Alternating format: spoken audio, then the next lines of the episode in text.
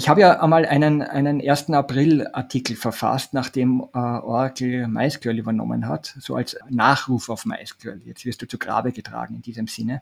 Wow, ich habe mich getäuscht. Beste, was MySQL jemals passiert ist, ist die Übernahme durch Oracle. Das alles oder nichts ist die Idee, dass wenn man ein ORM verwendet, dass man alles mit dem ORM machen muss. Und dieser Blödsinn meiner Meinung nach. Selbst wenn man heutzutage in die Hibernate-Dokumentation reinschaut, dann steht da drinnen, ja, das ist ein Tool und das verwendet man neben SQL.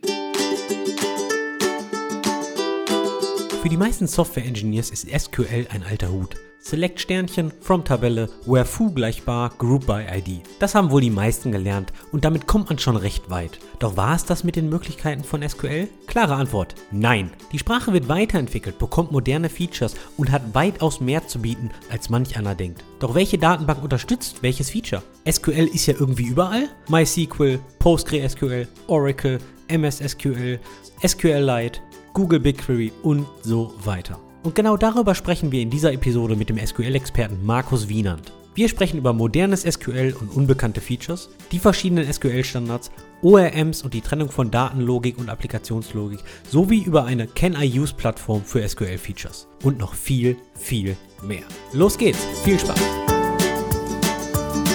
Willkommen zu einer neuen Episode vom Engineering Kiosk Podcast. Heute sind wir mal wieder zu dritt im Studio mit einem Thema, wo eigentlich niemand aus der Tech-Industrie vorbeikommt. Und zwar fange ich mal mit dem abgedroschenen Satz Data is a new oil an. Ich glaube, der wurde, weiß ich nicht, vor 20 Jahren geprägt. Punkt ist aber, diese Daten müssen auch irgendwie abgefragt werden und gespeichert werden. Und da kommen dann in der Regel Datenbanken in die Praxis und Warum ich sage, dass niemand in der Tech-Industrie daran vorbeikommt, ist eigentlich, dass auch Produktmanager, Data Analysten, Softwareentwickler und Co. mit Datenbanken arbeiten. Und wenn man noch von Datenbanken spricht, dann hat jeder irgendeine andere Datenbank im Sinn, aber was sehr, sehr viele Datenbanken vereint, ist das Thema SQL, die Abfragesprache oder halt auch nicht Abfragesprache. Das werden wir unter anderem in diesem Podcast auch mal erklären. Und der Wolfgang hat zwar einen Doktor in Informatik im Fachbereich Datenbanken, dennoch denke ich mir, wir sollten uns mal einen richtigen Experten hier ans Mikrofon holen und deswegen begrüße ich Markus Wienand. Hallo. Ja, hallo, danke für die Einladung. Markus, ganz kurz zu dir. Du kommst aus dem schönen Wien aus Österreich. Mhm. Wir beide haben uns schon vor ein paar Jahren kennengelernt und zwar hast du mal einen Vortrag auf dem lokalen Web Engineering Meetup Düsseldorf im Dezember 2018 gehalten zum Thema modernes SQL Evolution of a Dinosaur. Du bist seit über 14 Jahren Trainer, Speaker und Consultant mit der Spezialisierung auf SQL. Dabei spielt eigentlich gar keine Rolle, ob Oracle, MySQL, MS SQL, Postgre oder Google BigQuery, denn das ist dein, dein Fachgebiet. Du strebst an oder pusht eigentlich Projekte durchs Internet, um uns alle ein bisschen mehr Wissen über SQL mitzugeben, wie usetheindexluke.com und modernsql.com und du bezeichnest dich selbst als SQL Renaissance Botschafter. Mhm. Habe ich was vergessen? Na, ich glaube, das könnte vollständig gewesen sein.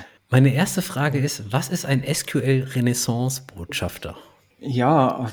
Das ist ähm, ein, ein selbst ersonnener Titel, der dann irgendwie in, in eine Rolle widerspiegelt, in die ich über die Jahre hineingewachsen bin. Zumindest habe ich so ein bisschen das Gefühl. Denn es geht ja doch im, im SQL, in dem Pendel, das wir da hatten mit den Datenbanken, auch NoSQL, ähm, war SQL doch sehr verpönt. Und jetzt schwingt das Pendel in die andere Richtung. Es gibt also eine Renaissance. Und ich äh, bin der Botschafter in dem Sinne, dass ich da einfach die Botschaft äh, vorantreibe, dass das SQL, das wir heute haben, nicht mehr das von unseren Großeltern ist. Warst du arbeitslos, wie NoSQL da am, am Start war? Nein, nein. Also NoSQL war für mich geschäftlich gesehen hat es zu vielen Fragen geführt von, von Kunden, aber letztendlich die, die Unternehmen, die SQL schon verwenden, die, die sind da geblieben, sowieso. Also es war eher eine, eine, eine Bubble im Startup-Bereich aus meiner Sicht. Ist das eine Bubble, die geplatzt ist oder würdest du sagen, okay, NoSQL hat sich jetzt auch neben SQL als zusätzliche Komponente etabliert? Es haben sich einzelne Produkte berechtigterweise etabliert. Ja, also da könnte ich jetzt Namen nennen. Äh, mache ich vielleicht auch. Also Elasticsearch ist quasi omnipräsent. Ja, da braucht man nichts sagen. Und es hat seine Existenzberechtigung. Das kann etwas, wo SQL jetzt nicht so, so doll darauf spezialisiert ist. Ähm, es gibt aber auch eine Unzahl von NoSQL-Produkten, die halt einfach nur letztendlich Venture Capital ähm, Einsammelmaschinen waren. Ja, die sind dann halt natürlich jetzt nicht mehr vorhanden. Sie haben für die Gründer wohl ihren Zweck erfüllt, nämlich das Venture Capital einzusammeln. Ähm, ja, aber das war's dann auch schon. Aber natürlich, es bleibt, es bleibt technologisch immer was Interessantes über. Gell? Also diese ganze verteilte Thema, Thematik, da hatte ich erst neulich, glaube ich, eine Episode dazu, ähm, die ist dadurch, glaube ich, ein bisschen mehr ins Rampenlicht geraten. Immer wenn ich das Wort Consultant höre, frage ich mich, was macht ein Consultant, was macht ein Berater? Und jetzt würde mich mal interessieren, prozentual gesehen, was würdest du sagen, ist der größte Anteil deiner Arbeit als, als SQL Consultant? Ist es, ist es Training? Ist es äh, Speaker auf Konferenzen? Ist es wirklich hands-on helfen bei Performance Issues oder, oder womit würdest du sagen, okay, da ist dein Fachgebiet und das wird auch am meisten angefragt? Und als Renaissance-Botschafter natürlich. Ja. ja, weil du sagst Konferenzen und ich war ja auch bei euch in Düsseldorf. Das ist durch Corona durchaus ein bisschen eingerissen. Nicht nur deswegen, weil sie nicht mehr physisch möglich waren, sondern auch, weil es bei mir privat äh, ja, Turbulenzen gab, ja, die sich jetzt erst wieder glätten müssen. Ähm, insofern kann ich jetzt in den letzten zwei, drei Jahren diese Rolle nur, nur online ähm, erfüllen. Kommerziell gesprochen muss ich sagen, also mein Hauptgeschäft ist definitiv Schulungen. Es gibt ähm, zunehmend Leute, eben das Pendel schwingt zurück die sagen, ja, das SQL ist da, aber das kann ja nicht so sein wie vor 30 Jahren. Und da wollen wir einerseits einmal ein Update haben, was gibt es denn da Neues? Was kann denn konkret mein Produkt jetzt Neues, nicht? Sei es BigQuery oder was auch immer. Da habe ich sicherlich den Schwerpunkt. Die Beratungstätigkeit geht großteils noch zurück auf mein erstes Buch, das ja, ähm, also usetheindexlook.com auf der Webseite gratis zu lesen ist, ähm, wo es um Performance geht. Also da, da drückt nach wie vor der Schuh, dass einfach irgendwas zu langsam ist. Im Ergebnis stelle ich aber vermehrt fest, dass die Ursachen dieser Performance-Probleme häufig eben ein, ein, ein, fundamentales Missverständnis davon ist, was SQL überhaupt ist.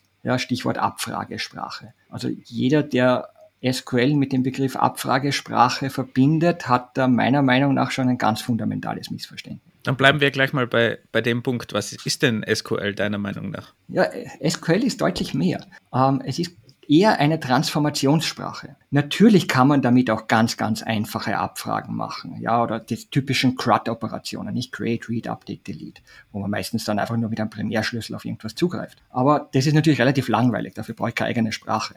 SQL stellt die Transformation eigentlich in den Vordergrund. Und das, das war eigentlich sogar schon immer so. Alleine die Idee, dass man sagt, ähm, nun ja, die persistente Datenschicht, das, was ich auf der Disk habe, das, was nachhaltig bleibt, das wird immer schwer zu ändern sein.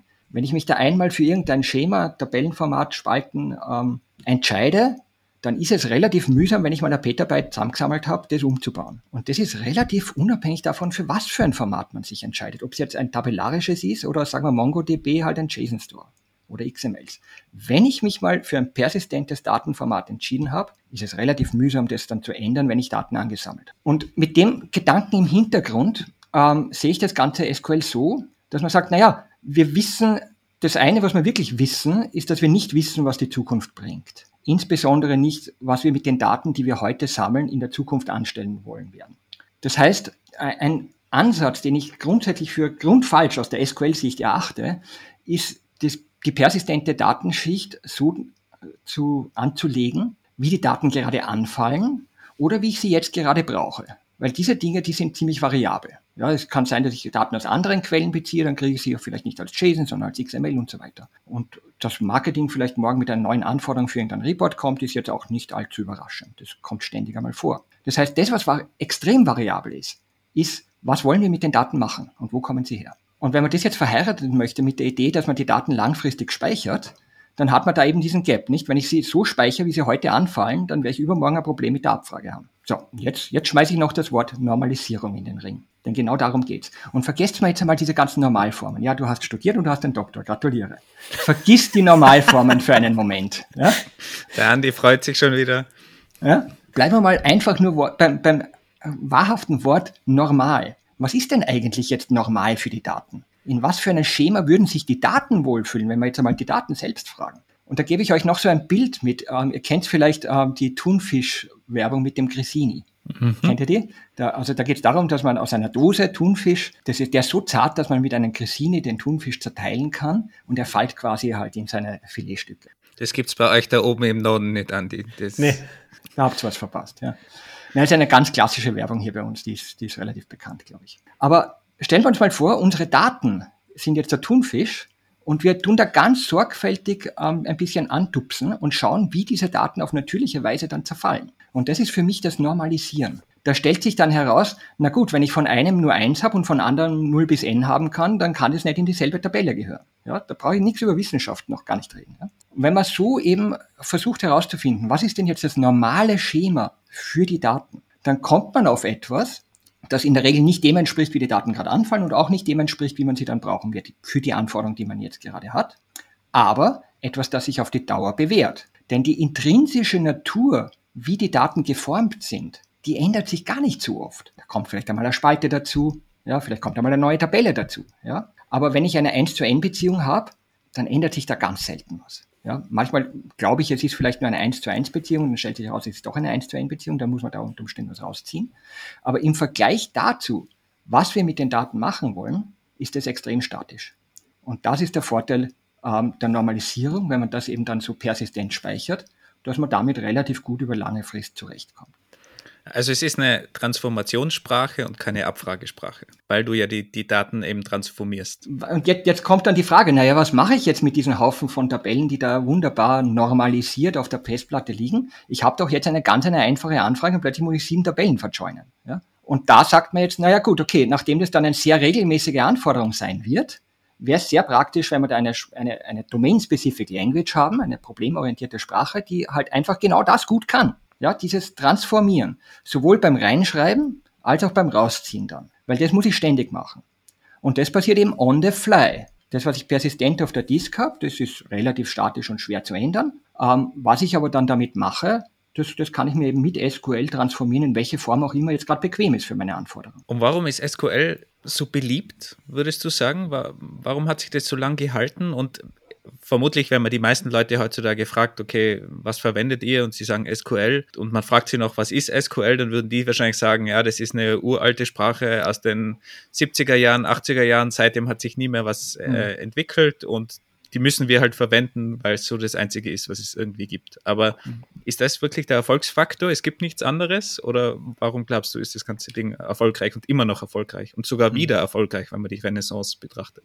Ja, naja, ich glaube schon, dass es der First Mover quasi ähm, war in diesem Feld und einfach einen Startvorteil hatte, damals, vor vielen Jahren. Es hat eine solide Basis durch die Wissenschaft bekommen, das ist, das ist immer mal ein Plus. Und die, die Benefits, die die neueren Versuche oder anderen Versuche bringen, die, die sind dann nicht so gigantisch.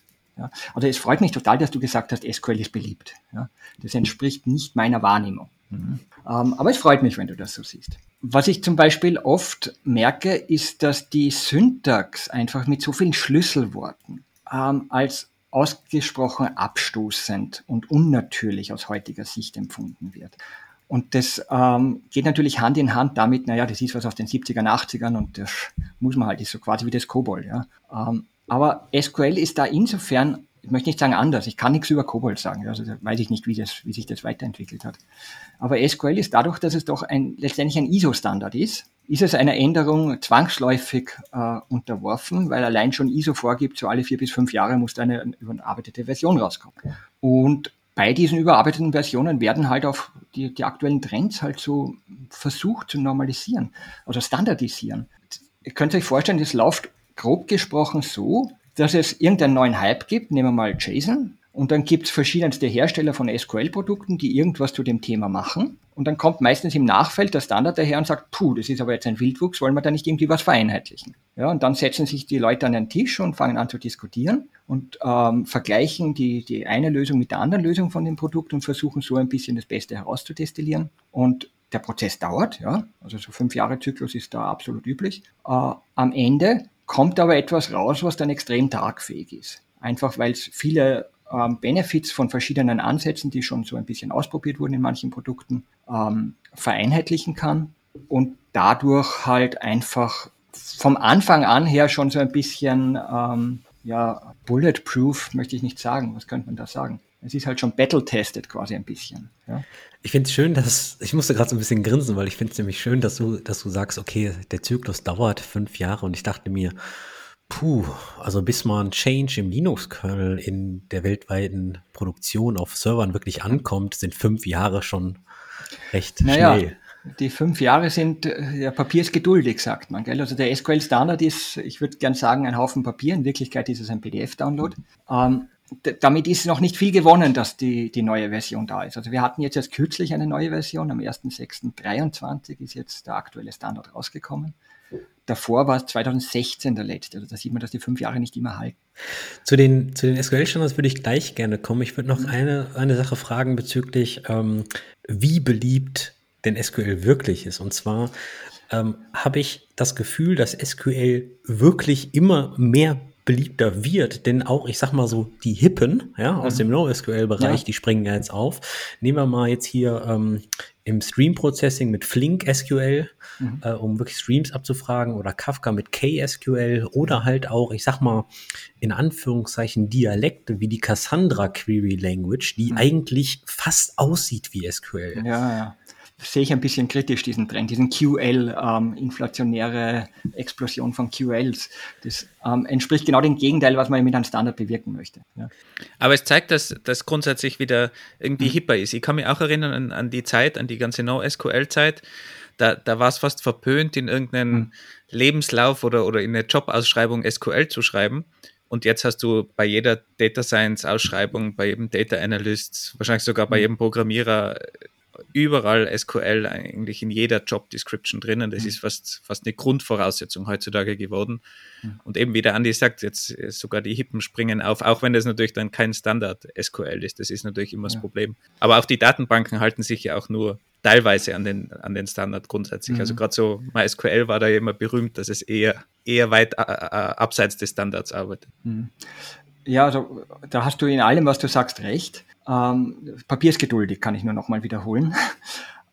Viele der Inkompatibilitäten, die wir trotz Standard haben, gehen einfach auf die graue Vorzeit zurück. Das sind dann, da sind Features entstanden oder Implementierungen von SQL entstanden zu einer Zeit, wo der Standard halt noch nicht etabliert war. Wie, wie entsteht denn überhaupt dieser Standard oder wer, wer, steckt hinter dem Standard? Das ist immer so die, die ISO, ja, also die internationale Standardorganisation die steckt dahinter, die haben die Schirnherrschaft organisatorischer Natur im Wesentlichen. Die geben die Prozesse vor, die, von denen kaufst du es dann den Standard am Schluss. Und ähm, da sind dann in den Gremien sind dann aber auch Datenbankhersteller wahrscheinlich mit dabei, oder? Naja, indirekt, ja. Also grundsätzlich sitzen dort Menschen, möchte ich einmal hervorheben, ja. Das, das sind Leute. Das sind Leute wie du und ich, die können miteinander reden. Ähm, natürlich werden die Leute von alle von irgendwem bezahlt, ja. Und rein formell gesehen wird dann abgestimmt, nachdem es die internationale Standardsorganisation ist, wird auf länderweise abgestimmt. Ja? Aber das hat äh, nicht wirklich die praktische Bedeutung. Praktisch gesehen passiert die, die Arbeit in den sogenannten Working Groups und da sitzen Leute drin, ich kann nur wiederholen wie du und ich, die sich halt für dieses Thema speziell interessieren und halt mehr oder weniger zufällig von irgendwem bezahlt. Hat sich das irgendwie geändert äh, gegenüber früher? Ich kann mir vorstellen, früher, da hat es Oracle und DB2 mhm. gegeben. That's it. Da, keine Ahnung, da war der wahrscheinlich bestimmt von, von denen und keine Ahnung, mhm. wie weit jetzt die kleineren Datenbanksysteme da jetzt neuerdings auch Einfluss haben oder in den letzten Jahrzehnten vielleicht Einfluss. Ja, das ist ein wunderbares haben. Beispiel, was du sagst. Natürlich ähm, hat sich da, die Menschen, die drin sitzen, haben sich geändert und sind jetzt auch von kleineren vertreten. Also aktuell ist meines Wissens nach sind zwei Leute, die man in die Postgres-Schublade legen würde, im Standard-Committee vorhanden. Oder ein anderes Beispiel, weil du sagst kleinere Datenbanken. Im aktuellen Standard, im 23er Standard, das Killer-Feature, was da eingeführt wurde, war die, die Graphen, eine Graphenabfragesprache. Und wenn ich da jetzt Neo4j erwähne, dann, dann klingelt ja bestimmt beim einen oder anderen Zuhörer die, die Glocke. Und wenn das jetzt in SQL ähnlich ausschaut wie bei Neo4j, dann ist das kein Zufall es sitzen die Leute von Neo4j da drinnen und arbeiten damit, das zu standardisieren. Und es geht jetzt in dem konkreten Fall sogar noch weiter als nur SQL. Es ist ein komplett neuer Standard für Graphabfragesprachen entstanden und der kann jetzt teilweise in SQL auch benutzt werden. Aber wie darf man sich das dann vorstellen? Äh, kämpfen die dann dafür, dass dann die Cypher-Language irgendwie da reingekippt wird? Oder? Natürlich machen sie das. Also ich bin jetzt selbst nicht Teil des Gremiums, also ich bin da auch nur ein, ein außenstehender Beobachter. Aber ja, ganz ehrlich, warum denn auch nicht? Wenn es eine etablierte Sprache ist, die schon viele Fragen beantwortet hat, dann, dann ist es ja nur, nur völlig korrekt eigentlich, dass man darauf aufbaut und nicht irgendwas das Rad neu erfindet, wie wir es so gerne tun ja eigentlich. Ähm, da ist nichts Verböhntes dran. Am Schluss, also vom Prozess her müsst ihr es euch so vorstellen. Es schreibt irgendwer ein Paper, der reicht einen, einen Änderungsvorschlag für den Standard. Da kannst du dir vorstellen, das ist wie ein Patch. Da steht dann drinnen ähm, Überschrift und so weiter und da steht drin, den Absatz würde ich gerne so ändern und den Absatz so und so weiter. Und darüber wird dann letztendlich abgestimmt. Aber heißt das dann nicht im Umkehrschluss, dass SQL dann partiell zumindest auf dem Weg ist, eine eierlegende Wollmilchsau zu werden, beziehungsweise SQL-Datenbanken, die dann diese neuen Standards implementieren. Ich meine, mhm. diese ganzen Multi-Methoden-Datenbanken wie, weiß ich nicht, ArangoDB und also die halt wirklich eine Graph-Datenbank haben, einen Key-Value-Store, einen relationalen mhm. Layer und so weiter und so fort. Da hat man auf den ersten Blick, also laut Marketing funktioniert da immer alles, aber auf den zweiten Blick ist es halt so, okay, aber wie kannst du als einzelne Datenbank alle verschiedenen Methoden integrieren und wieso gibt es dann noch, weiß ich nicht, Redis als Key Value Store, Postgre als relational? Also wird das dann nicht eine eierlegende Wollmilchsau? Mm, nicht unbedingt, weil der SQL-Standard ähm, versteht sich jetzt nicht so, dass er dir vorschreibt, dass du alles können musst. Es gibt, also ich glaube schon beim 99er Standard, wie der rausgekommen ist, also schon ein Weilchen her, hat jemand aus dem Standardkomitee selbst gesagt, es wird nie wieder eine Datenbank geben, die den kompletten Standard umsetzt. Ja, das, das, das ist auch so. Der Standard hat einen, einen gewissen Kern, das nennen wir Core SQL. Und das ist das, was jedes System, das SQL kann, können sollte. Und das ist bitte im Wesentlichen das, was man von vor 30 Jahren kennt. Also, also das ist, was die meisten Leute auch äh, verwenden genau, in der Realität da, wahrscheinlich. Das ist das, oder? was gemein halt so als SQL oft ähm, gekannt wird. Ja. Darum sagen die Leute wahrscheinlich auch, was gibt es denn da Neues? Das SQL ja. ist ja irgendwie erst in den 70ern, es hat sich nie was getan. Ich schreibe immer noch Select Stern from und ja. eine Where Clause hinten und das war's. Genau, also das ist alles Core SQL. Ähm, die, die neuen Sachen sind dann halt eben als optionale Features mehrheitlich eingeführt worden. Ich, ich bin mir gar nicht sicher, ob es irgendein Mandatory Feature seither neu gab. Das Müsste ich jetzt echt recherchieren, kann ich gar nicht beantworten. Aber ich, ich vermute nicht. Ja. Aber wir sprechen ja jetzt schon, oder du hast schon mehrmals erwähnt, äh, SQL-Standards. Du hast gerade den 23er-Standard erwähnt, den 99er-Standard, dann die Kategorisierung der Features in Core SQL. Kannst du uns mal, ich sag mal, ganz kurz einen Abriss über SQL-Standards geben? Also mhm. wie viele Standards gab es? In welchem Intervall kommen die raus?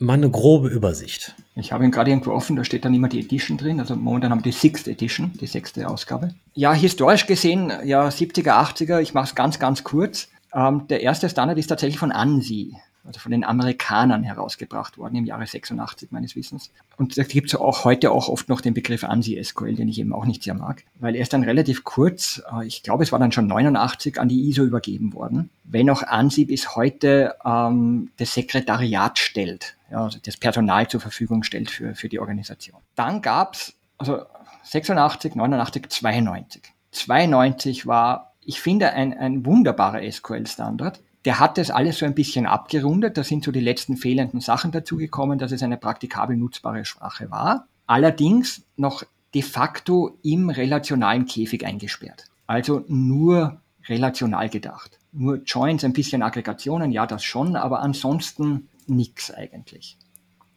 Ja, und das, das ist das, was die meisten eben kennen und das, was sie heute im Wesentlichen Core SQL ist. Dann 99. Na, da haben wir wieder ein größeres Loch. Da hat sich auch verdammt viel getan und da war so manches ein Rohrkrepierer, sagen wir das ganz ehrlich. Ähm, Schlüsselwort Objektdatenbanken. Also SQL hat die Idee der Objektdatenbank komplett standardisiert. Es gibt ja das Statement Create Type in SQL. Und man kann Methoden machen und man kann das alles dann in Spalten ablegen. Und es gibt, es ist alles in dem ähm, typensicheren Sprachhandling ähm, ist das alles eingebaut. Ja?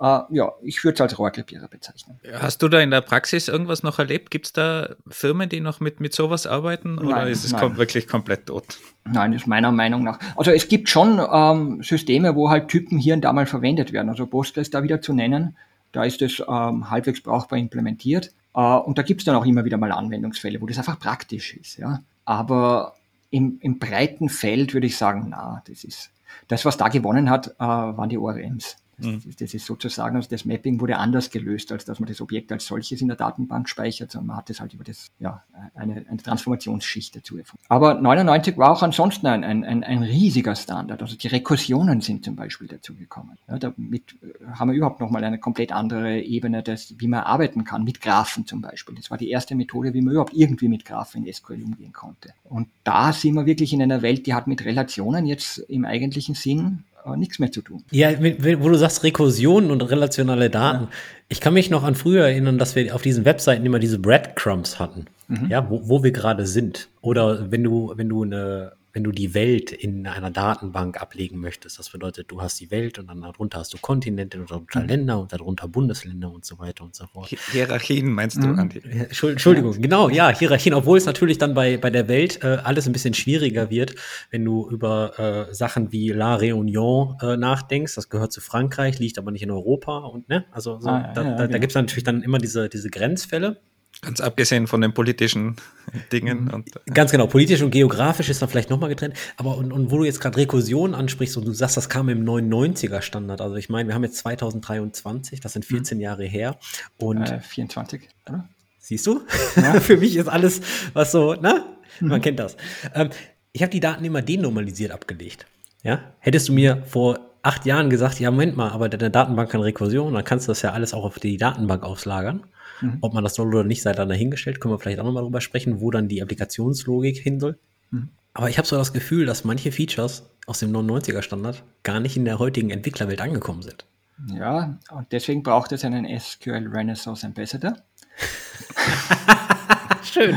Ja, ja, darauf, auf diese Erkenntnis läuft meine, meine, meine Schaffensgeschichte rund um Modern SQL ähm, letztendlich heraus. Also ich möchte dabei nicht nur der breiten Öffentlichkeit bekannt machen, dass es diese Features gibt, sondern ich möchte auch bekannt machen, dass das kein Spezifikum einer Oracle oder Microsoft SQL Server oder IBM DB2 oder was auch immer ist. Das ist bitte ein internationaler Standard und es ist auf breiter Basis mittlerweile unterstützt. Also Rekursionen kann fast jedes System. Es gibt ganz wenige Ausnahmen. BigQuery fällt mir da jetzt ein. Okay, das ist halt im Data Warehouse ein bisschen, ja, braucht man das halt nicht so dringend. Ja. Aber es kann eigentlich fast jedes System heutzutage Rekursionen abbilden. Ja, wird ja auch höchste Zeit, 24 Jahre später, nicht?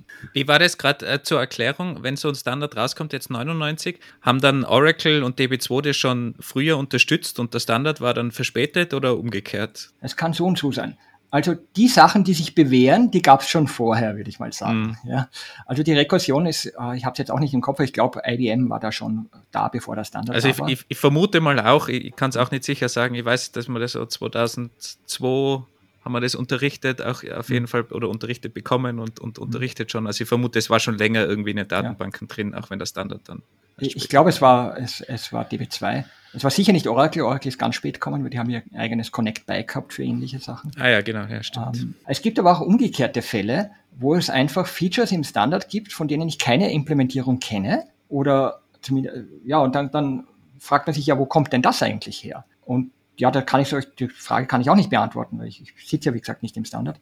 Ähm, aber sie sind dann manchmal trotzdem nützlich und ähm, hier und da werden sie dann vielleicht doch einmal, wenn man, wenn man Bewusstsein dafür schafft, dass es das gibt und welche Probleme dieses Feature lösen würde, ähm, dann kann man gerade bei Open Source Datenbanken auch mit Lobbying ein bisschen was erreichen, dass das dann vielleicht auch einmal in der einen auftaucht. Und dann habe ich eben auf Modern SQL diese wunderbaren Matrixen und Darstellungen, wo ich ganz schön ähm, ja, das, das Git Blame quasi mache, wer, wer kann was, wer kann was nicht. Und da wird es dann früher oder später mal peinlich für Datenbankhersteller, wenn es dann Features gibt, die jetzt die Konkurrenten alle können, aber sie selber nicht. Und das dann auch noch gute Use Cases hat. Da, irgendwann fängt dann so ein Lawineneffekt an. Das habe ich schon zwei, drei Mal beobachtet, dass ähm, eben wenn, wenn ein Feature von einem Produkt mal implementiert wird, dann zieht das nächste, ganz klassisch ist Postgres macht irgendwas, SQLite zieht nach. Das ist ganz klassisch. Ja? Und damit haben es schon mal zwei, die relativ unterschiedlich sind. Ja? Und dann, naja, MySQL möchte ich dann unter Umständen auch nicht so die Blöße geben gegenüber Postgres, weil das ist ja auch ein hart erbieteter Markt da. Naja, dann, dann flutscht es schon weiter und dann können die kommerziell irgendwann auch nicht mehr aus. Es dauert alles viele, viele Jahre, aber solche Beispiele gibt es tatsächlich. Ja?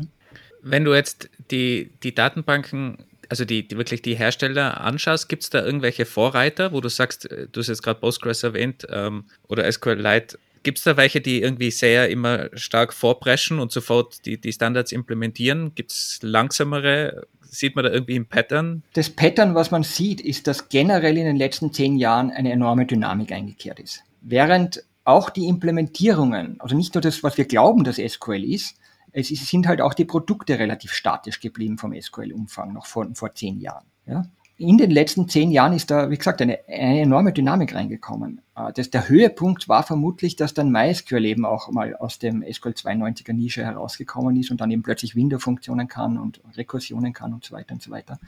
Ähm, also MySQL als Produkt, das eigentlich traditionell sehr, sehr schwach im SQL-Dialekt aufgebaut war, hat da dann nachgezogen. Und jetzt, also der Trend ist die Dynamik. Ja. Es, ist, es ist momentan bewegt sich alles viel, viel schneller als noch vor zehn Jahren.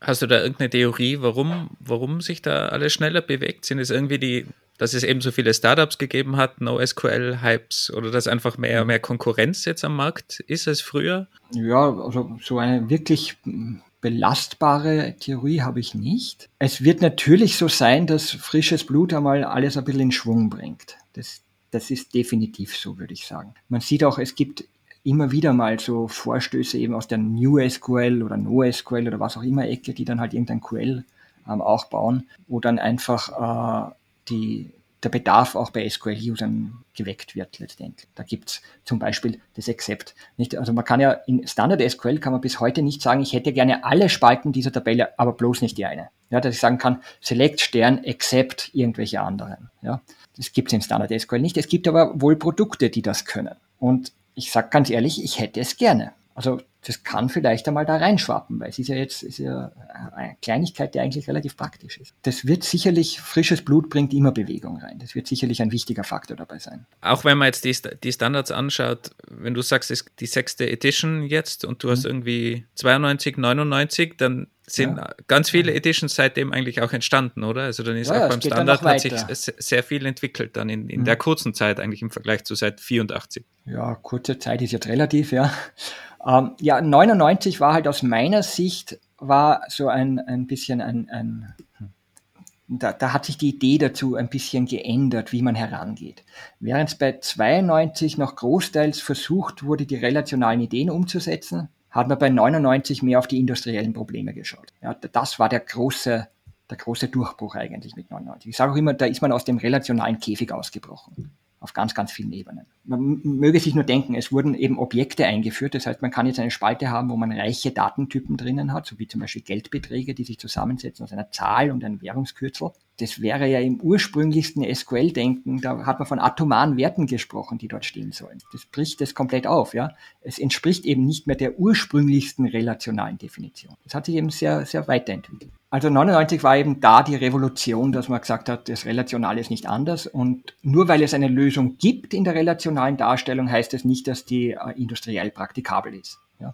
Der Theta-Join war ja immer so eine, eine Standardantwort im relationalen Denken auf alle möglichen Fragen, der aber eigentlich äh, performancemäßig und wartbarkeitsmäßig ein absolutes No-Go ist. Sieht man auch sehr selten in der Praxis eigentlich. Ja. Gott sei Dank heutzutage, ja.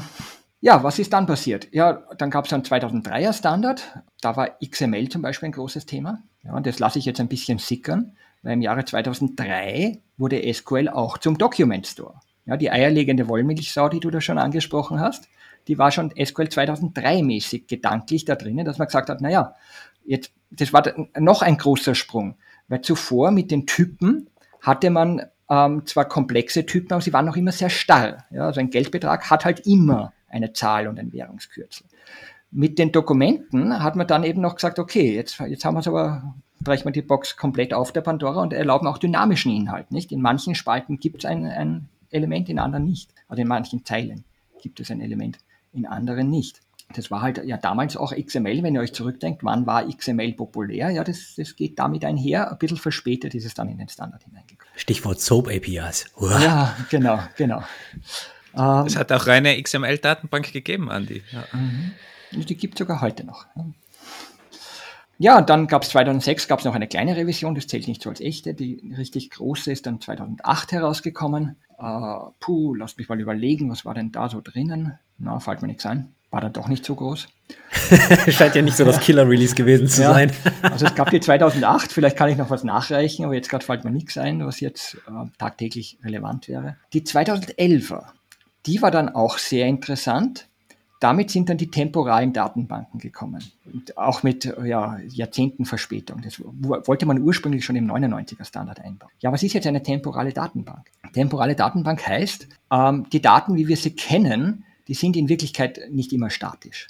Ja, wenn ich jetzt zum Beispiel an Stammdaten denke, also Personendaten von Kunden zum Beispiel, dann nur weil die Person jetzt so heißt, heißt das nicht, dass die morgen auch noch so heißt. Und ja, natürlich kann man ein einfaches Update machen und damit hat die Datenbank quasi vergessen, wie der alte Name war. Und da gab es schon ganz, ganz oft die Anforderung, dass man das nachvollziehbar haben möchte. Dass man also, wenn ich ein Update mache, dass die alten Daten auch noch da sind, aber jetzt mal die neuen Daten gelten. also so eine Art Versionierung eigentlich. Genau, genau. Da kommt schon die zwei Versionierungsfronten, die es dann in SQL gibt. Die Systemversionierung und die Applikationsversionierung ist beides mit 2011 gekommen wo es um zwei verschiedene Zeitachsen geht, die man abbilden möchte. Die eine Zeitachse ist, wann haben wir von irgendeiner Neuigkeit erfahren? Ja, also wann haben wir erfahren, dass du jetzt einen neuen Namen hast? Weil alles Gute zur Hochzeit. Ja.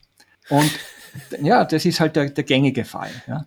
Ähm, das kann über die Systemversionierung vollautomatisch abgedeckt werden, weil die Datenbank halt einfach, wenn du das Update machst, dann weiß es, wie spät es jetzt gerade ist, die schaut einfach auf die Uhr und kann dann im Hintergrund die Daten einfach eben nicht überschreiben, sondern bei den alten Daten einfach nur den, das Gültigkeitsende entsprechend setzen auf jetzt und dann die neuen Daten mit den Änderungen versehen, das Gültigkeitsdatum ab jetzt setzen. Und das geht systemversioniert, das heißt das System, das RDBMS, das kümmert sich darum, das zu erledigen und du brauchst die Applikation gar nicht ändern. Das muss man sich jetzt auch mal auf der Zunge zergehen lassen. Man schaltet es im Hintergrund ein, ändert die Applikation nicht und hat aber dann jederzeit die Möglichkeit, mit einer speziellen Extra-Klausel vom Select, da sagt man dann, Select Stern from, Tabellenname, und dann sagt man as of System Time und dann schreibst du einen Zeitstempel hin und dann siehst du die Tabelle so, als wäre es diese Uhrzeit, die du da gerade angibst. Du, hör bitte auf zu reden, weil du, du machst mir gerade total schlechtes Gewissen. Wie viel Source Code ich geschrieben habe, um so etwas nachzubauen.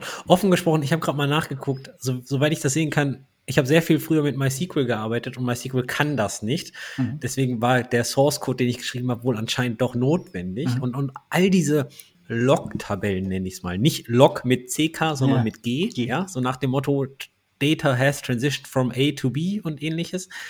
Oh, hätte ich damals einfach nur eine andere Datenbank genommen, hättest, sagst du mir gerade. Naja, damals. Wann war denn das? das Problem ist halt, also da war der Standard wirklich, wirklich spät. Da gab es ganz ewig lange Diskussionen, wie man das eigentlich einbaut. Und dann hat sich letztendlich irgendeine davon halt dann doch noch durchgesetzt. Ob es jetzt die beste war oder nicht, sei dahingestellt. Aber wie der Standard halt so ist, äh, es ist ein optionales Feature. Niemand ist gezwungen, das umzusetzen. In der Open Source, im Open Source Bereich ähm, ist es MariaDB, die es haben.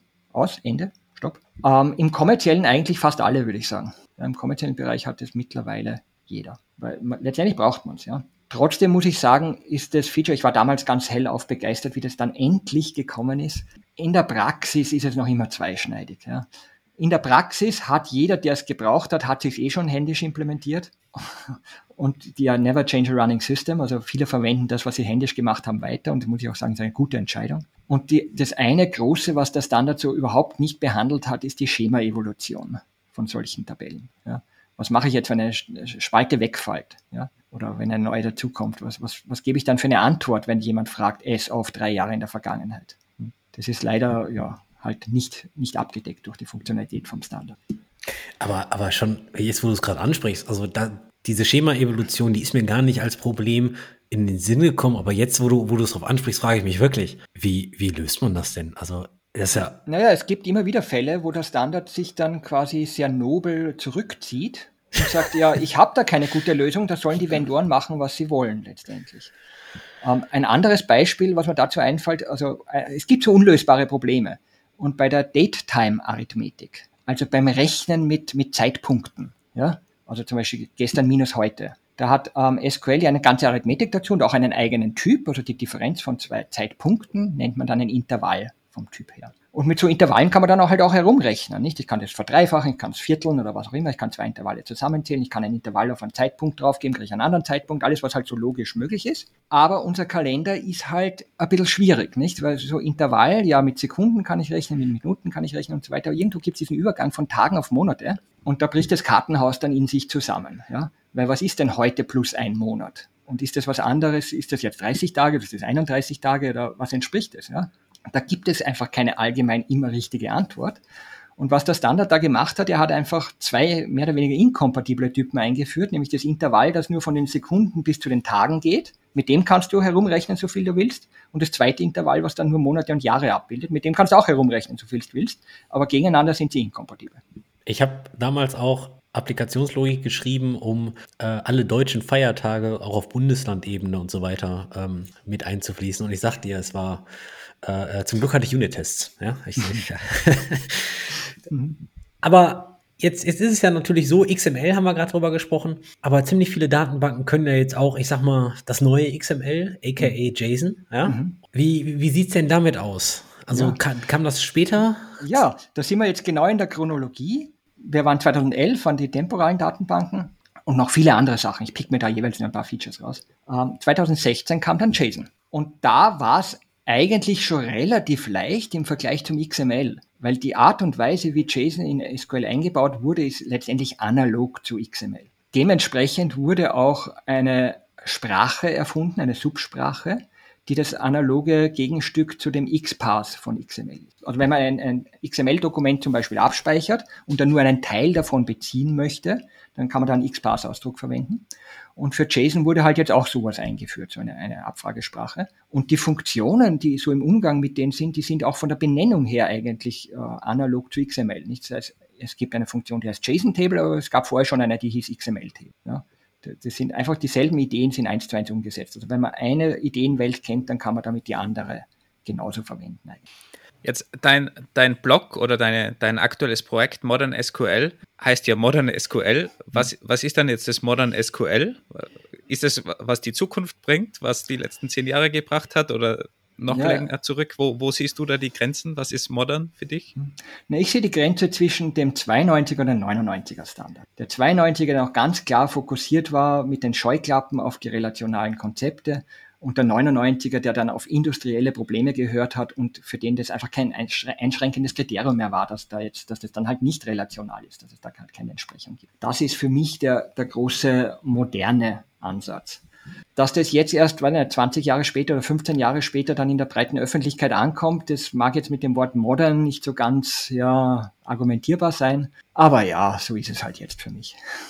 Kannst du kurz erklären, was du, was du machst auf der, auf der Modern SQL Webseite? Also auf Modern SQL ähm, möchte ich Transparenz schaffen. Und zwar sowohl für die Benutzer von SQL und SQL-Produkten, als auch für die Hersteller untereinander und damit ein bisschen die Konkurrenz schüren. Man kann sich vorstellen, auf Modern SQL habe ich einen Bereich, das, das heißt Can I Use? Und ich bin überzeugt, viele kennen das Can I Use, wenn es um CSS, HTML-Kompatibilität geht. Ja, und die Idee habe ich letztendlich aufgegriffen und habe gesagt, naja, sowas bräuchte man eigentlich für SQL auch. Und so kann man dort dann zum Beispiel nachschauen, nach irgendeinem gewissen Feature, einer Window-Funktion XY zum Beispiel, ähm, kann man in der Suche eingeben und dann findet man und da sieht man dann, welches Produkt kann dieses Feature und zwar auch seit wann. Das ist so mit einer Zeitleiste dargestellt und eventuelle Abweichungen vom Standard sind dann auch noch hervorgehoben. Ja, und damit weiß dann eigentlich der Benutzer, ob das jetzt irgendein obskures Feature vom Hersteller XY ist und man damit sein Vendor-Login äh, verschlimmert, wenn man das benutzt, oder ob das irgendwas ist, was auf breiter Basis eh verfügbar ist und mich jetzt eigentlich nicht großartig einschränkt. Plus noch die Fallen sind natürlich genannt. Ich habe gerade gesehen, dass MySQL Over unterstützt. War mir auch neu, muss ich ganz ehrlich zugeben. Ja, die 8er Version. Das ist, also mit der 8er Version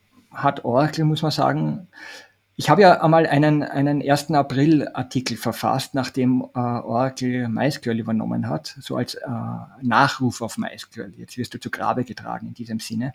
Wow, ich habe mich getäuscht. Also MySQL ist das Beste, was MySQL jemals passiert ist, ist die Übernahme durch Oracle. Die haben sowohl intern den Code aufgeräumt, als auch eben äh, diese Features gemacht. Sie machen inkompatible Änderungen und da das ist wirklich etwas, das macht ein Datenbankhersteller sehr, sehr selten. Aber sie bügeln diese wirklich groben Batzer aus den späten 90er Jahren aus und sind sich auch nicht so schade, da inkompatible Änderungen zu machen. Wohlgemerkt mit einem Switch, damit man es dann noch so wie vorher haben kann. Aber da, da ist viel passiert und mit der 8er Release ähm, sind Rekursionen und auch Window-Funktionen gekommen. Das war definitiv ein Game Changer für SQL at all, weil halt einfach MySQL ist für viele noch das, was SQL ist. Wenn es MySQL nicht kann, dann ist es nicht SQL. Ich glaube, du bist die einzige Person, die ich je getroffen habe, die das gesagt hat. Hm. Und du hast eine gute Argumentation, in der Tat. Wahnsinn. Ähm, ich glaube, dass sich dass ich viele das schon im Nachhinein ge gedacht haben. Also ich glaube, es, es haben viele au aufgeschrien damals und in der, in der professionellen MySQL-Welt und haben dann aber auch gemerkt, dass da schon dann Druck dahinter ist. Weil das größte Problem, keine Ahnung, ich kenne deinen Blogartikel nicht, verlinken wir gern, wenn es ihn noch gibt übrigens, ja, ja, damit man mal sieht, wie man sich täuschen kann. Aber ich glaube, das haben, haben sich eigentlich alle getäuscht, weil alle Großen waren der Meinung, es wird jetzt gekillt und es stirbt MySQL mhm. und dann sind da plötzlich Entwickler draufgesetzt worden und gepusht und, und neue Features. Es hat sich einfach ganz anders entwickelt und ich glaube, die Szene hatte schon auch gesehen. Auch wenn es jetzt hinter verschlossenen Türen passiert und glaube ich, die Transparenz ist eine andere Sache, aber das im stimmt, Großen und Ganzen, wie viel passiert ist, das, das war schon wahnsinnig gegen, gegenüber früher. Ja. Da war schon Druck dahinter oder ist ja. immer noch. Ja. Und vor allem in gute Richtungen. Und da, das Investment da ist, muss echt gigantisch gewesen sein, weil die Codebasis, muss man sagen, war keine schöne. Mhm. Wenn, also es kann sich jeder mal den Spaß machen, die Release-Notes von MySQL 8.0 durchzulesen.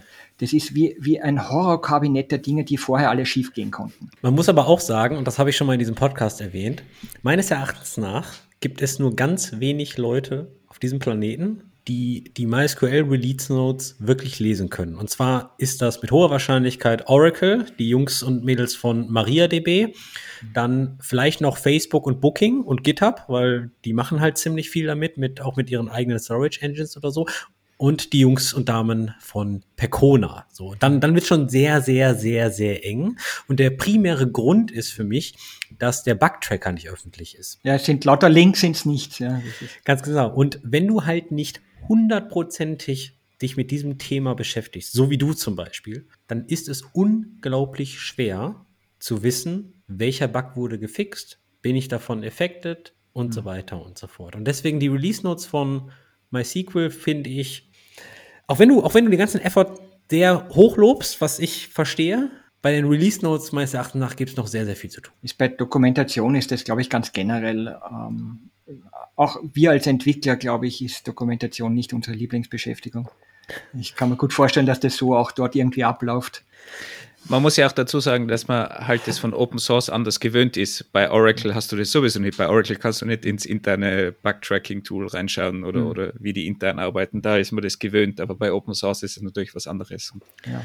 Das ist halt eine schräge Welt, diese zwei, zwei Welten hinter den Türen innerhalb von Oracle bei den ja. Entwicklern für MySQL und außerhalb. Du hast gerade ein schönes Wort genannt, beziehungsweise einen schönen Begriff Vendor-Login mhm. bei SQL. Auf der einen Seite haben wir jetzt hier die Standards, klar, die sollten das standardisieren und in einer perfekten Welt würde jede Datenbank, jede SQL-ähnliche Datenbank den kompletten Standard implementieren, damit man wechseln könnte. Ist nicht der Fall, wie deine Can I Use Modern SQL Seite zeigt, weil sonst müsste man diese Webseite eigentlich nicht haben in einer perfekten mhm. Welt.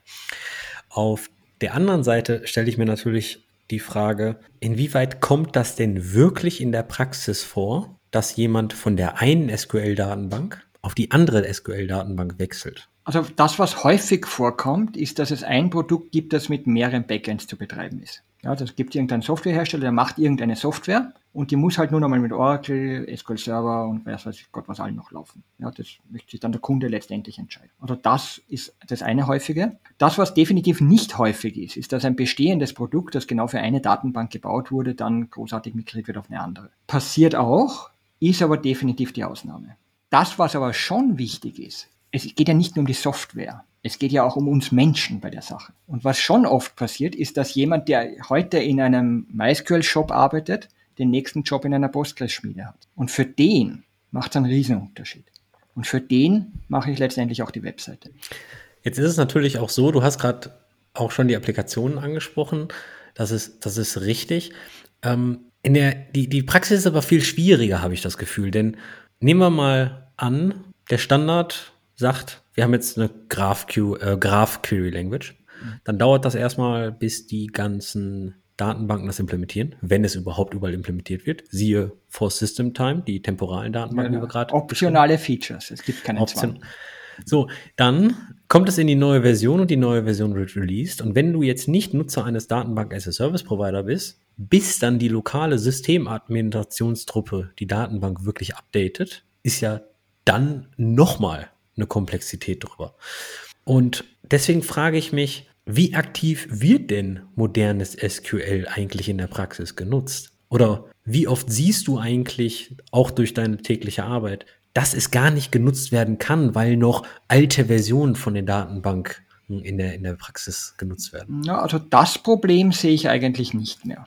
Auch da ist viel Dynamik dazugekommen. Also wenn ich, wie ich angefangen habe mit meiner Beratungstätigkeit 2009, da war es durchaus üblich, dass man noch zehn Jahre alte Datenbankversionen in Produktion sieht. Das sehe ich heute eigentlich nicht mehr. Also die sind heute so drei bis fünf Jahre hinter der aktuellsten hinterher. Ich würde sagen, das hat sich ungefähr halbiert. Ähm, da vermute ich einfach, dass das ganze Virtualisierung einfach vieles, vieles einfacher gemacht hat. Es ist einfach nicht mehr so ein Riesendeal, ähm, eine neue Datenbank zu installieren. Ähm, also das, das ist gar nicht mehr so das Problem. Ich glaube, das Problem ist tatsächlich einfach das Know-how, dass es das gibt und dass das nützlich wäre. Ja, das, das ist das Hauptproblem, weil es wird ja eigentlich nach wie vor, wenn ich jetzt an irgendeine Uni gehe und mich in einen SQL-Kurs setze, ich traue mich ja wetten, dass im Wesentlichen das alte SQL unterrichtet. Da, da müsst ihr jetzt dagegen reden wahrscheinlich, aber ich habe auch keinen Beweis. Wobei, mhm. wenn ich mich zurückerinnere, ich habe schon die ganzen neuen Sachen unterrichtet, weil also temporale Datenbanken zum Beispiel, das kommt ja alles, das ist ja so aus der Wissenschaftszeit von den 90ern oder so, so in Papers und so aufgetaucht. Mhm. Aber natürlich, dass es ein Standard ist und so weiter, das, das war dann natürlich weniger der Fall, aber dass man diese ganzen Konzepte und so weiter unterrichtet, äh, das auf jeden Fall, wie weit dann die neuesten Standards mit drinnen sind, keine Ahnung. Wir hatten immer das Problem damals, wir, wir haben die neuen Standards unterrichtet und, und die neuen Features und es war aber nicht richtig verfügbar. verfügbar. Das heißt, genau. du hattest es nie richtig. Wir hatten immer DB2, die waren noch am ehesten irgendwie so mhm. in, damals in den 2000ern, dass sie halt weit vorne waren. Aber es war einfach das Problem, du hast halt irgendwas den Leuten erklärt und du wusstest genau, die können das in der, in der Realität nie verwenden, weil es gibt es einfach ja. noch nicht sinnvoll und es macht, macht halt nur bedingt Sinn. Aber mhm. ich hoffe mal, dass die Unis ein bisschen weiter sind heutzutage. Hoffe. Ja, ich habe natürlich auch immer wieder Studierte in meinen äh, Schulungen sitzen es gibt immer mal wieder welche, die es wissen, aber ich muss sagen, die, die wissen es dann mehr von der Arbeit eigentlich. Wenn man dann nachfragt, hast du das in der Uni gelernt? Naja, na, vielleicht wurde es erwähnt, irgendwo so am Rande mal, aber gelernt habe ich es eigentlich dann on the job. Ich glaube, mhm. es hängt aber auch sehr, sehr stark vom, vom Lehrenden ab. Es ist klar. Es Natürlich wird es überall ab, ja. ähm, positive Ausnahmen geben. Generell, generell gesehen möchte ich keinen Vorwurf draus stricken, weil ganz ehrlich, wenn ich jetzt SQL unterrichten muss, dann kann ich ja das alte SQL nicht weglassen, die Relationalität. Das geht ja nicht. Damit muss ich ja sowieso anfangen. Und wenn die Zeit nicht massiv mehr geworden ist, so irgendwie fünffach so viel, dann kriege ich das neue Zeug nicht mehr unter. Das, das geht sich einfach nicht aus. Ja? Also, also ich habe damals Rekursion unterrichtet, auch sogar mit den Wirtschaftsinformatikern. Ich habe Datenbanken für Wirtschaftsinformatiker auch mal unterrichtet. Da habe ich auch äh, Rekursion äh, unterrichtet, aber das war dann schon grenzwertig mit den Wirtschaftsinformatikern, muss ich mhm. zugeben weil es ist schon so ein bisschen Brainfuck. Also Rekursion ist, ist, ist schon, ja, für, für Entwickler ist das ganz, ist das ein Standard, aber wenn du so aus einer anderen Welt kommst, ist Rekursion durchaus gar nicht so leicht zu verstehen und in einem relationalen Modell dann drinnen noch mit, also es ist, ist schwieriger für die Leute zu verstehen am Ende, als man, als man so denkt, vor allem wenn man aus der Entwicklerseite kommt, für, weil ja. da Rekursion halt einfach der Standard ist und da hast du überhaupt kein Problem mit dem Verständnis. Hm. Ich habe ja auch meine Schulungen, wo ich das auch unterrichte und da ist, da ist die Rekursion definitiv eine, eine besondere Challenge. Lehre ist aber ein gutes Stichwort. Ich habe damals gelernt, wenn es möglich ist, verlager deine Berechnungslogik und die Arbeit in die Datenbank. Ich sage jetzt nicht unbedingt Stored Procedures und Trigger, sondern eher auf Query-Ebene. Und mhm. Die neuen Features bei modernem SQL, Common Table Expressions mit der With Clause, äh, äh, Rekursion, Over, gegebenenfalls äh, äh, Select From for System Time und so weiter, erlauben mir ja natürlich sehr, sehr viel Arbeit in die Datenbank zu verlegen.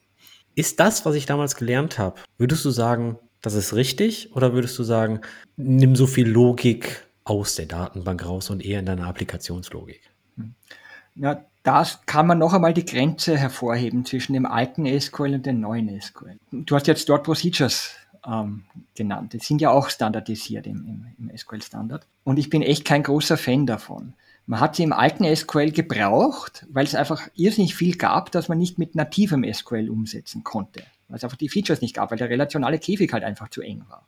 Mittlerweile kann man extrem viele Sachen, die man früher mit Stored Procedures machen musste, mit ganz normalem, also deklarativen SQL machen.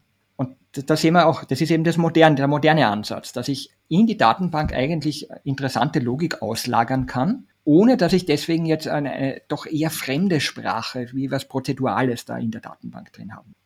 Wenn wir beim Thema Rekursionen bleiben.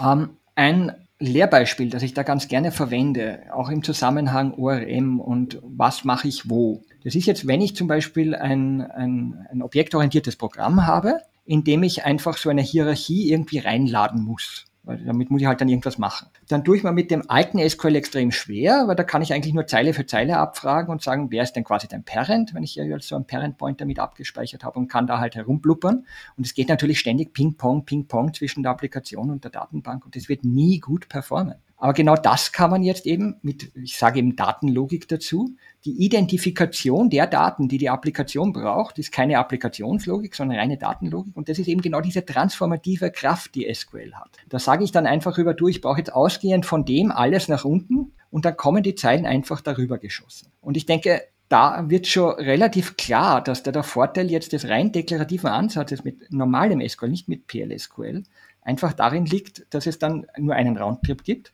dass es sowieso datenbankseitig viel, viel schneller ist. Ich könnte auch noch weitere Filter und Ergänzungssachen ähm, serverseitig machen, ohne dass ich Roundtrips dafür brauche. Das ist eigentlich da, wo ich sage, das, genau das ist die Transformation. Das heißt aber, um es nochmal konkreter zu machen, Procedures und Trigger siehst du jetzt als weniger sinnvoll heutzutage an. Also Procedures kann ich mich jetzt nicht erinnern, dass ich irgendwann mal irgendjemandem gesagt hätte, da brauchst du jetzt unbedingt eine Procedure, anders geht's nicht. Das ist einfach. Ja, ja, brauchen ist ja, ich meine, du hast einfach zwei Möglichkeiten, oder? Du kannst Teile in der Applikation oder Businesslogik in der Applikation haben oder in der Datenbank. Also ja, du sagst Businesslogik, ich sag Datenlogik. Ja. Okay, Datenlogik, wie, ja. wie du aber Procedures sind ja teilweise wirklich Businesslogik und, und Trigger. Also das geht ja wirklich in die Businesslogik-Seite. Das, das sehe ich eben die Grenze anders. Nicht? Also du hast schon recht, es wurde früher oft gemacht, dass jetzt unter Umständen die Businesslogik in der Datenbank lag. Das kann man machen, es, es, gibt ganze Applikationen, die in der Datenbank drin sind. Es gibt Webserver, die in SQLite laufen quasi. Also kann man schon machen, wenn man will. Bin ich jetzt auch nicht so überzeugt davon, sage ich ganz ehrlich. Aber Views zum Beispiel würdest du schon noch dann auf der Datenlogik sehen? Ja, ja, ein View ist jetzt ähm, überhaupt nichts Böses. Das ist halt einfach zur Wiederverwendbarkeit. Ja. Wir haben halt in SQL, wie wir halt auch äh, Funktionen in anderen Programmiersprachen haben, haben halt auch da Sachen, die man wiederverwenden kann aus verschiedenen Szenarien. Bei View hast du natürlich das Problem, dass es vielleicht intransparenter für, für der, die Entwicklerseite ist, dass die Entwicklerin halt nicht sieht, was steckt da für eine SQL-Query dahinter oder nicht direkt, je nachdem, wie viel Zugriff du hast und so weiter. Aber mhm. es ist natürlich schon ein bisschen Abstraktion dann auch dabei.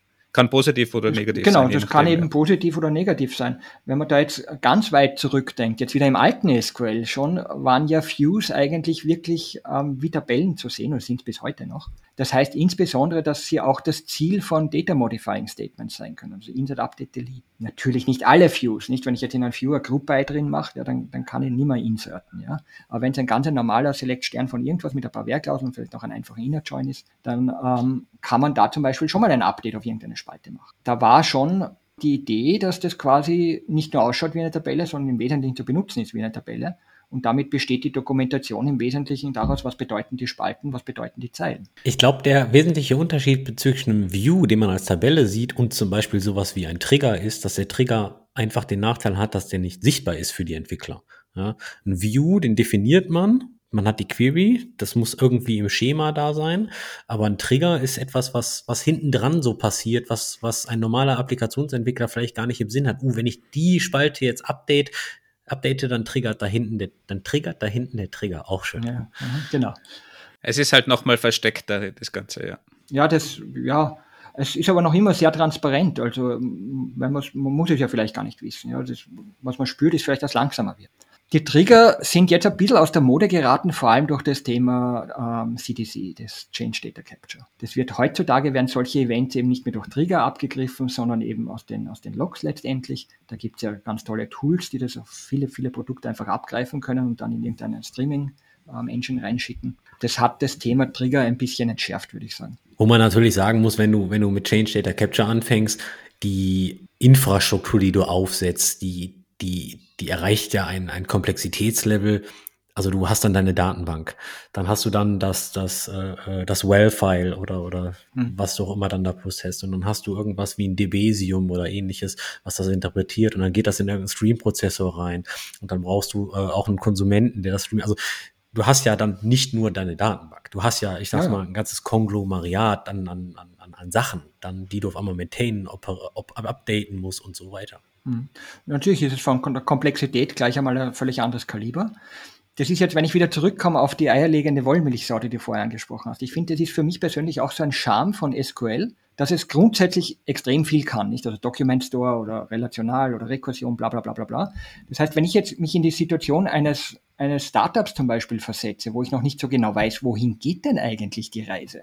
Was wird denn für mich eigentlich das Wichtige sein in der Zukunft und was, was brauche ich, glaube ich jetzt, dass wichtig ist, aber wer weiß, ob es dann wirklich wichtig ist, dann ist SQL ein erstaunlich vielfältiges Tool eigentlich, weil ich eben, ja, ich habe eine gewisse Konfidenz, dass ich damit noch derzeit noch unbekannte Probleme lösen können werde. Und die habe ich halt bei den ganzen hochspezialisierten Sachen eher nicht so, nicht? Wenn ich jetzt ein MongoDB oder ein Cassandra oder was auch immer so hernehme oder Redis, ähm, die sind halt hochspezialisiert.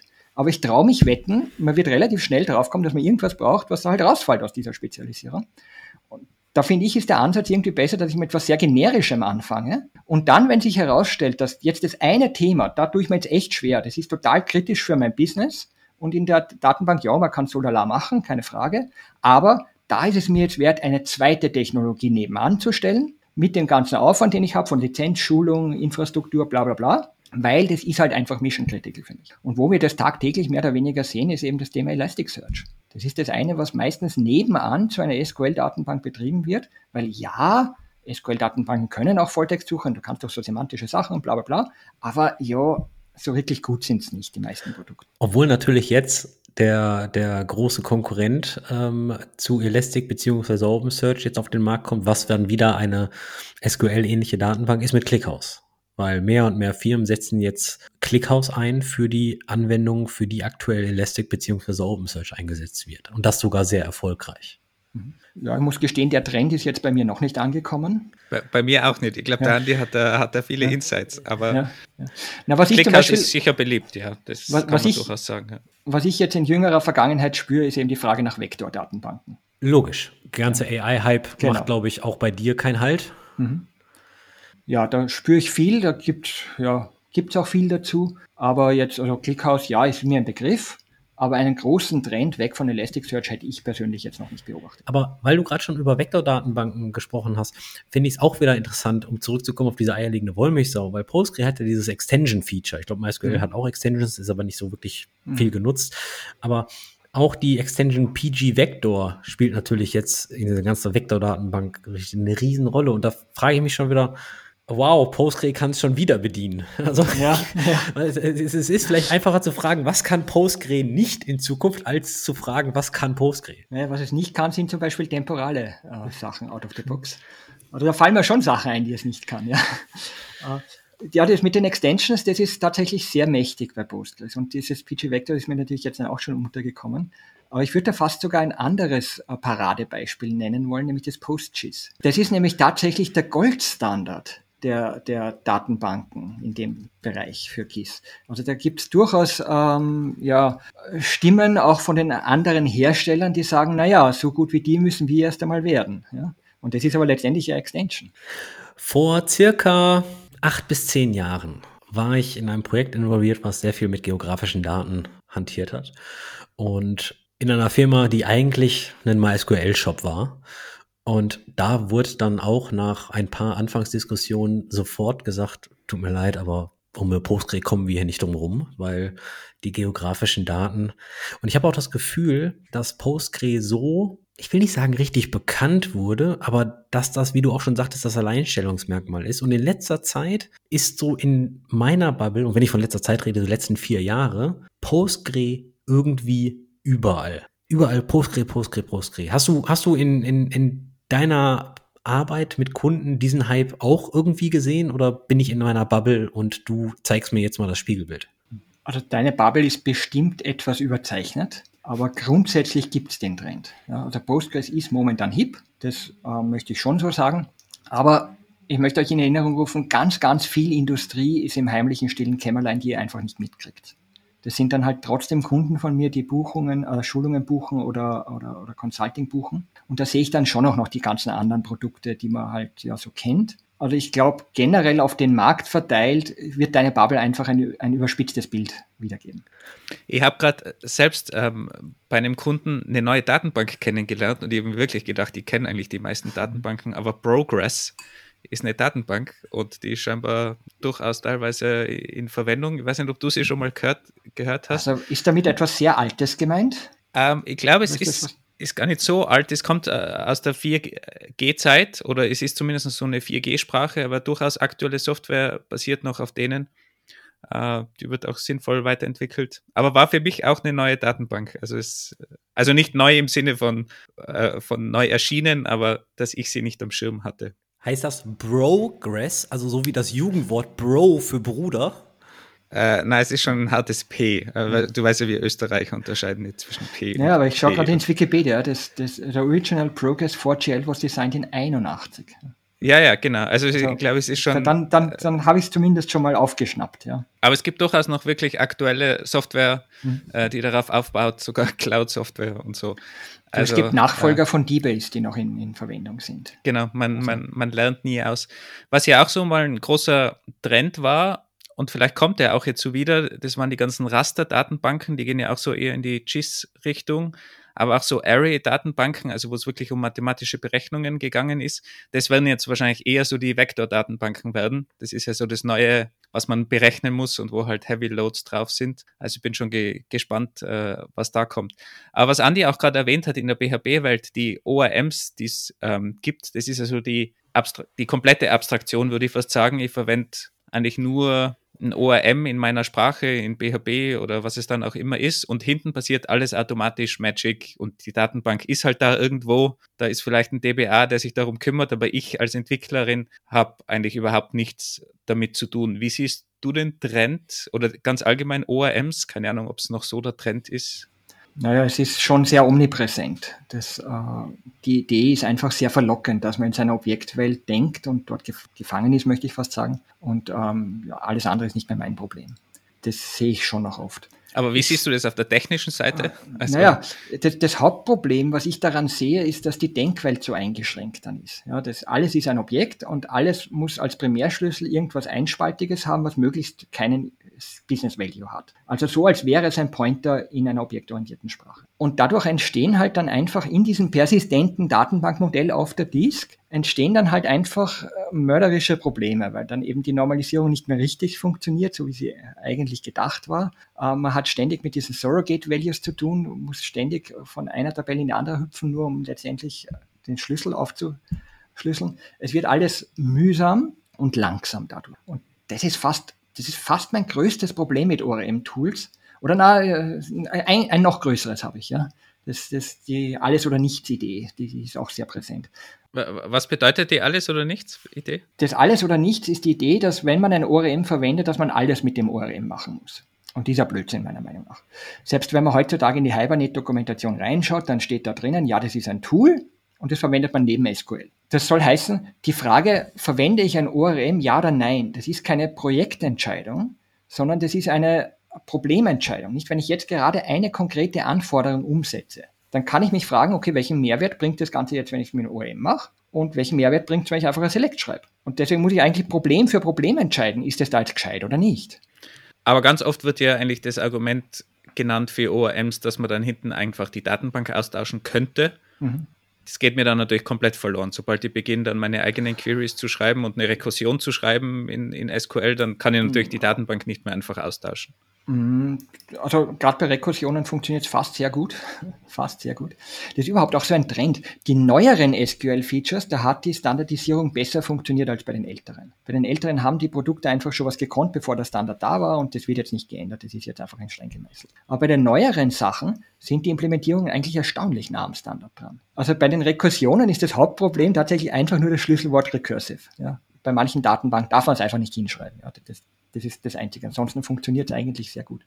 Window-Funktionen funktionieren exzellent produktübergreifend. Ich würde sagen, Window-Funktionen ist eins der Features, das wirklich den besten Cross-Plattform-Kompatibilitätslevel hat. Ähm, also ich, ich könnte mir vorstellen, dass du da ähm, das Problem ein bisschen überschätzt. Aber nichtsdestotrotz stimme ich dir zu, dass es ähm, da andere Tools geben muss und sollte und teilweise auch gibt, die ähm, einfach also Domain-Specific Language, eine interne Domain-Specific Language, wie zum Beispiel Juke bei Java, ist da ganz löblich zu erwähnen, wo man dann halt einfach nicht als String ein SQL hinschreibt mit Hochkomma, Select und so weiter und so weiter und dann ist das einfach für die Sprache nur ein String, das ist ja, das kann ja alles Mögliche an Tippfehlern drin sein, sondern dass man halt einfach Methoden hat. Da heißt dann halt die Methode Select und da gebe ich als Parameter, ähm, welche Spalten ich haben möchte und so weiter.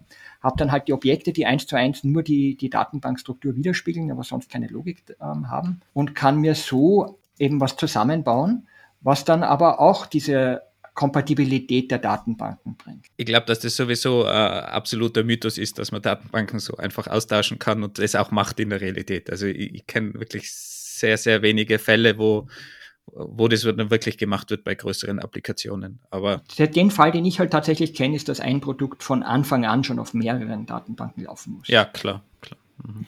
Aber sind ORMs heute in der Lage, Code, SQL-Code zu generieren, welches die moderneren SQL-Features nutzt, WizClause, also Common Table Expression Recursion und so weiter? Also im Großen und Ganzen würde ich es verneinen. Da mag es punktuell die eine oder andere Ausnahme geben, aber im Großen und Ganzen nein.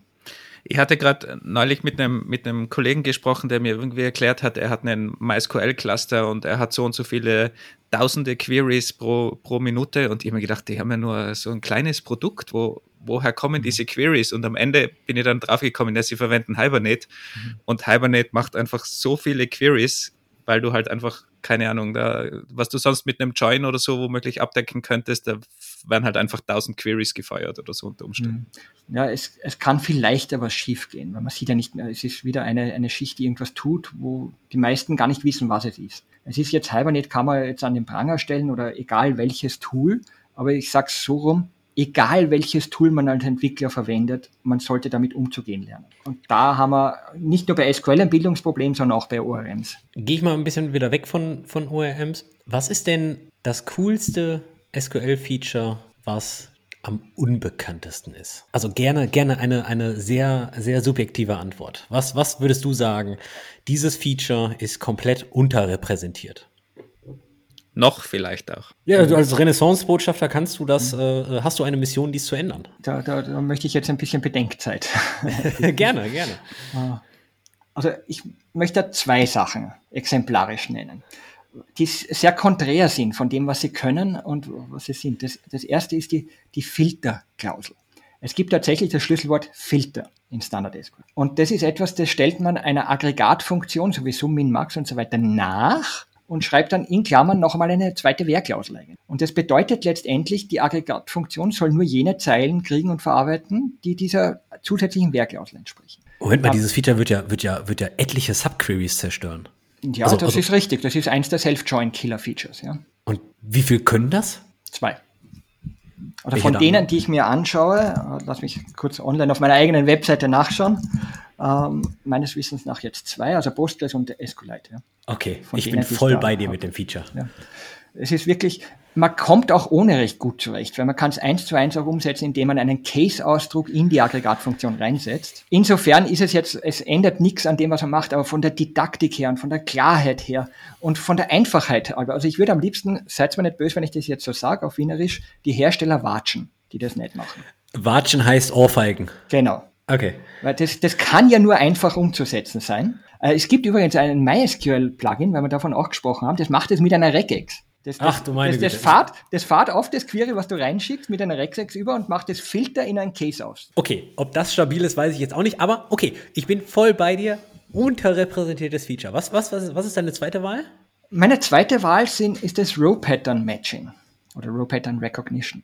Das ist auch was, das ist mit dem 2016er Standard gekommen und das ist eigentlich affenartig geil, kann nur einer, nur ein kommerzieller Oracle oder von den Produkten, die ich, die ich typischerweise so anschaue. Äh, und da geht es darum, dass man die Idee, dass man die Regular Expressions kennt ja mehr oder weniger jeder. Nicht so Sternchen ist 0 bis vieles und Plus ist 1 bis vieles und Fragezeichen und so weiter und oder und so weiter, das kennt man ja. Dass man diese Ideen darauf umsetzt, dass man eben nicht Character matcht, sondern dass man Zeilen matcht. Und damit kann man dann zum Beispiel in Zeitleisten ganz interessante Sachen fragen, wie zum Beispiel, ähm, matche mir alles, was jetzt zum Beispiel, wo ein Event binnen 30 Minuten auf den vorigen folgt. Und dann matche mir alle diese Zeilen, das ist dann so ein Sternchen, die Bedienung ist halt einfach Falk binnen 30 Minuten, und dann sage ich Sternchen, so oft wie es geht. Kann ich auch Sternchen, Fragezeichen sagen, so wenig wie es geht und so weiter, also die Regular Expression Ideen. Und kann mir da dann quasi alle Zeilen, die eben dieser Bedienung jetzt entsprechen, die eben jetzt chronologisch fortlaufend zum Beispiel ist, kann ich mir quasi in eine Gruppe mal zusammenfassen, die ich dann in der Hand habe. Und darauf kann ich dann zum Beispiel Aggregatfunktionen anwenden. Oder kann zum Beispiel das erste minus dem letzten machen, um zu wissen, wie lange hat jetzt die Session zum Beispiel gedauert. Ja. Und diese Sprache, damit kann ich auch so Sachen machen, wie zum Beispiel matche mir alles, wo der Wert der Spalte x größer als der vorige Wert der Spalte x ist. Nicht? Und dann habe ich einen raufsteigenden Trend. Und dann kann ich auch sagen, okay, und danach muss es einen rück rücklaufigen Trend geben. Dann kann ich Abstern sagen, Downstern, Abstern, Downstern, kann lauter solche Sachen matchen. Ja? Ich kann Bin-Fitting-Probleme und solche Sachen kann man damit behandeln. Das ist ja wirklich mit diesem Look-Forward, Look-Back-Feature von, von Regular Expressions. Uh, ja, also die Negative Look, Lookarounds, also die Lookarounds ganz generell gibt's jetzt in der Form nicht. Das ist schon ein bisschen anders. Aber die Grundidee von den Regular Expression, von der Basis, ist dort drinnen. Ähm, dadurch, dass man nicht mit Charaktern arbeitet, in, bei einer Regular Expression steht ja jeder Charakter mal grundsätzlich für sich selbst, mit der Ausnahme von ein paar speziellen.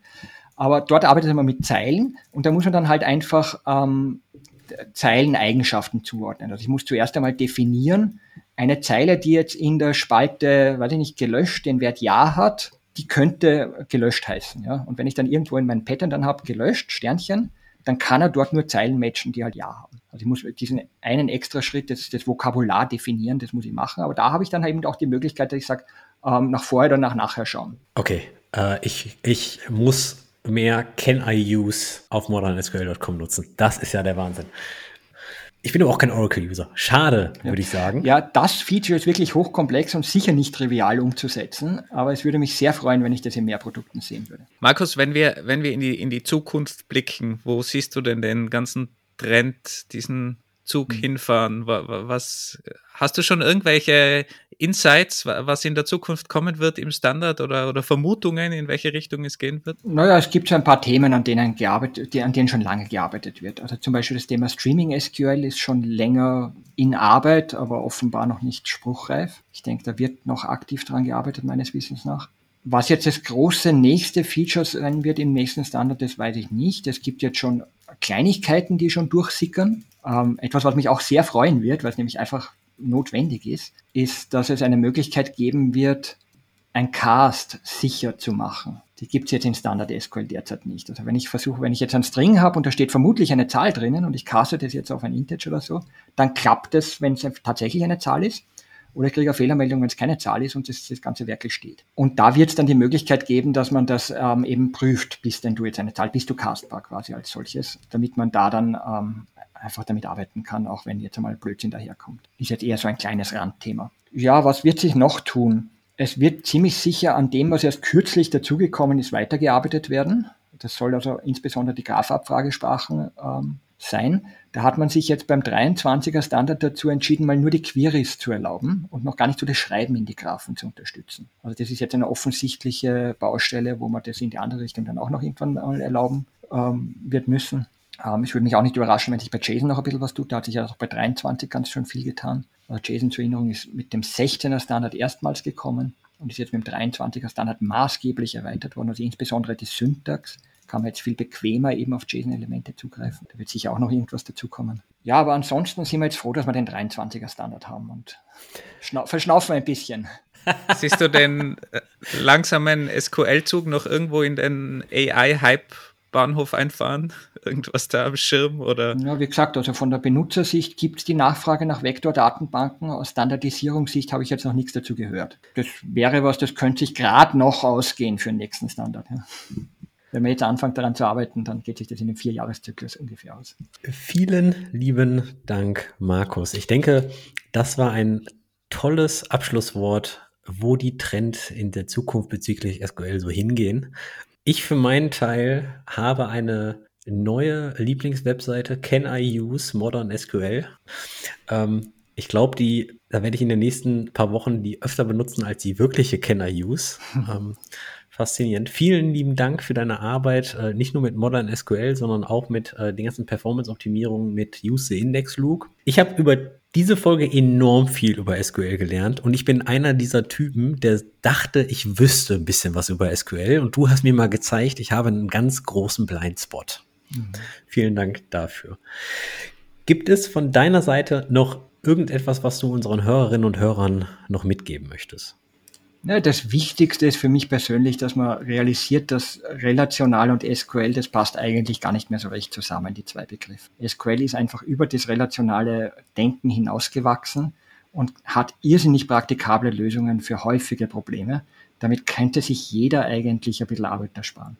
Das ist auch mal ein gutes Schlusswort. Ich glaube, das können wir alle uns zu Herzen nehmen, da mal tiefer reinzugehen. Und man ist halt einfach verführt, es so zu machen, wie man es immer früher gemacht hat. Mhm. Und nicht mal zu schauen, gibt es da nicht vielleicht eine neue Funktion, neuen Key, neues Keyword oder sonst irgendwas.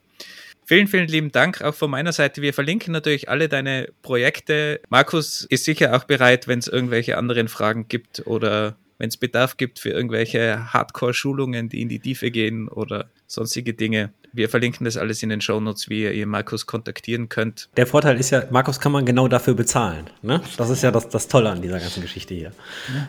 Kann man, muss man aber gar nicht, weil der, der meiste Content ist for free online auf meinen Webseiten. Vielen lieben Dank, Markus, dass wir uns hoffentlich nicht erst in fünf Jahren wiedersehen, um A in die Glaskugel zu schauen oder B für einen zweiten Meetup-Talk. Vielleicht macht die, macht eine Konferenztour ähm, mal wieder, drückt aufs Gaspedal, schauen wir mal. Ansonsten ähm, vielen lieben Dank für deine Zeit und bis zum nächsten Mal. Bye bye. Danke, tschüss. Ciao.